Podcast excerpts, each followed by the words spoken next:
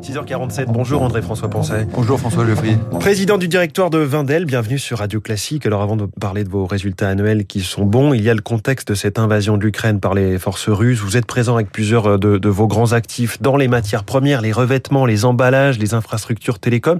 Est-ce que ça vous inquiète ce contexte sur les matières premières? Ça se retend encore un peu Alors d'abord la situation en Ukraine nous affecte peu en général directement. Nous sommes exposés à moins de 1% Vindel sur l'Ukraine, donc je, je, précise ça tout de même.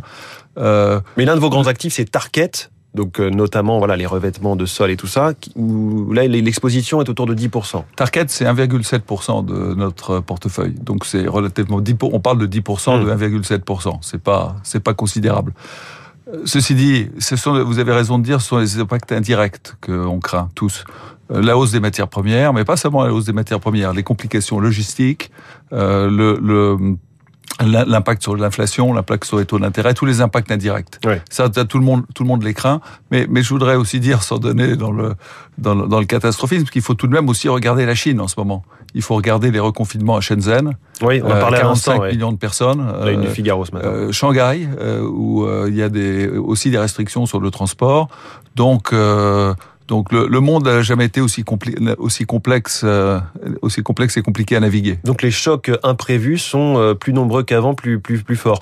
Mais, mais ah, ils étaient assez prévus. Les, les, les, tensions géopolitiques, on les connaît. C'est pas les seuls. On sait qu'il y a des, des, des, impondérables à Taïwan. On sait que d'autres parties. Euh, mm. on, enfin, on sait, on sait que, que les, les, taux d'intérêt sont, sont, très forts, que, oui. la, que le déficit budgétaire est très fort. Alors c'est un hasard, mais vous avez finalisé il y a quelques jours l'acquisition d'Acams. C'est un leader mondial de la formation et de la certification dans les domaines de la lutte contre le blanchiment d'argent et euh, la prévention de la criminalité financière. Là, tout de suite, on pense aux, sanctions euh, contre la Russie, les oligarques. On imagine qu'Acams est engagé d'une façon ou d'une autre. Oui, alors euh, le métier des sanctions est un métier malheureusement de, en croissance. euh, 38 milliards d'amendes dans les dix dernières années pour, pour avoir violé des, des sanctions et des règles anti-blanchiment, euh, surtout dans le domaine de l'anti-blanchiment, mais pas seulement. Malheureusement, la France aussi a contribué son écho à un certain nombre de grandes institutions.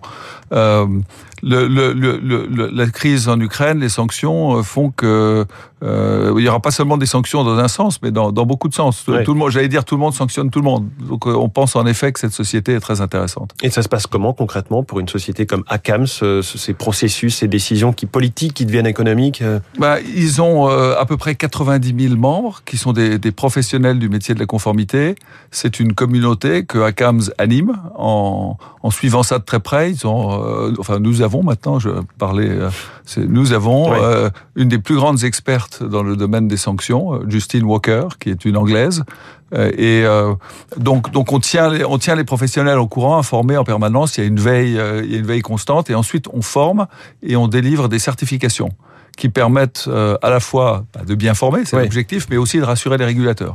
Alors André-François Poncet, président du directoire de Vindel, je le disais, vos résultats euh, annuels sont, sont très bons. On parle pas exactement en chiffre d'affaires pour ce qui vous concerne, société euh, d'investissement, mais il y a cet actif net réévalué par action qui est tout proche de votre record historique qui date de juin 2021, donc de toute façon on n'est pas très loin, à à 188 euros. Toutes vos sociétés sont en croissance significative au-dessus de 2019. Comment vous expliquez ces, ces performances? Vous êtes, vous êtes gentil. On, on travaille beaucoup. Les, les sociétés, je pense, sont bien choisies. Les, les équipes de, de direction sont fortement incitées, ont des, des mécanismes de participation à la création de valeur. On n'a pas lésiné quand ça allait mal euh, à, à, à nous assurer que tout de même les bonus soient payés, que les collaborateurs ne s'arrêtent pas de travailler à mi-année parce que l'année euh, serait, serait fichue. Oui. Ça en 2020. Je pense qu'il y a une certaine reconnaissance de la part, de la part des équipes. Et puis, euh, nous sommes nous-mêmes très présents avec nos sociétés. On pense à Bureau Veritas, à Crisis Prevention Institute, à Stal, Constantia Flexible, Target dont on parlait. Lequel euh, de ces actifs euh, finalement brille de- le, le plus aujourd'hui? Celui qui a le, plus brillé l'année dernière, c'est Crisis Prevention Institute. Il s'agit de, de formation à la désescalade de la violence, à la Là fois dans le département. de-. Oui, alors malheureusement, la violence dans nos sociétés, chacun le sait, a beaucoup progressé. Euh, formation pour, dans, les, dans les soins critiques, les urgences, le problème de la violence dans les urgences qu'on a ici aussi en France, euh, mais, mais, mais aussi la, les, les, les écoles, euh, en particulier pour les enfants à besoins spécialisés. Cette société-là a fait 40% de masse de marge de plus qu'en 2019. Donc euh, elle a le, le trophée. Euh, ensuite, c'est le Bureau Veritas, qui représente plus de la moitié de nos actifs, qui est une société admirablement positionnée sur le, les problèmes d'environnement sociaux et gouvernance, euh, dont elle est un des tout premiers mondiaux. Là encore, la, certification notamment. Un, dernier mot pour parler du Vindel Lab.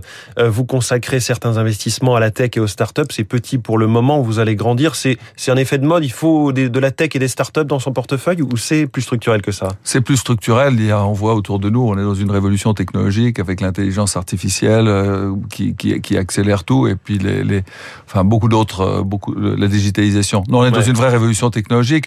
Alors nous sommes un peu novices en la matière. Nous y allons progressivement. Euh, les valorisations sont extrêmement chères. On dit ah bah c'est formidable, on a 26 licornes, euh, on a 26 licornes parce que les sociétés ont multiplié leur valeur en très peu de temps. Mais pour l'instant, ça reste des petites sociétés qu'il faut accompagner. Et, je pense qu'on a un rôle. Les aider à grandir. Absolument. André François Poncet, président du directeur de Vindel. Merci beaucoup. Merci beaucoup François. Focus Éco de Radio Classique. Il est 6h53. Si je vous demande quelle est finalement la ressource la plus stratégique au monde, vous allez peut-être me répondre le pétrole ou, ou l'uranium, le lithium. Eh bien pas du tout. C'est beaucoup plus simple que cela.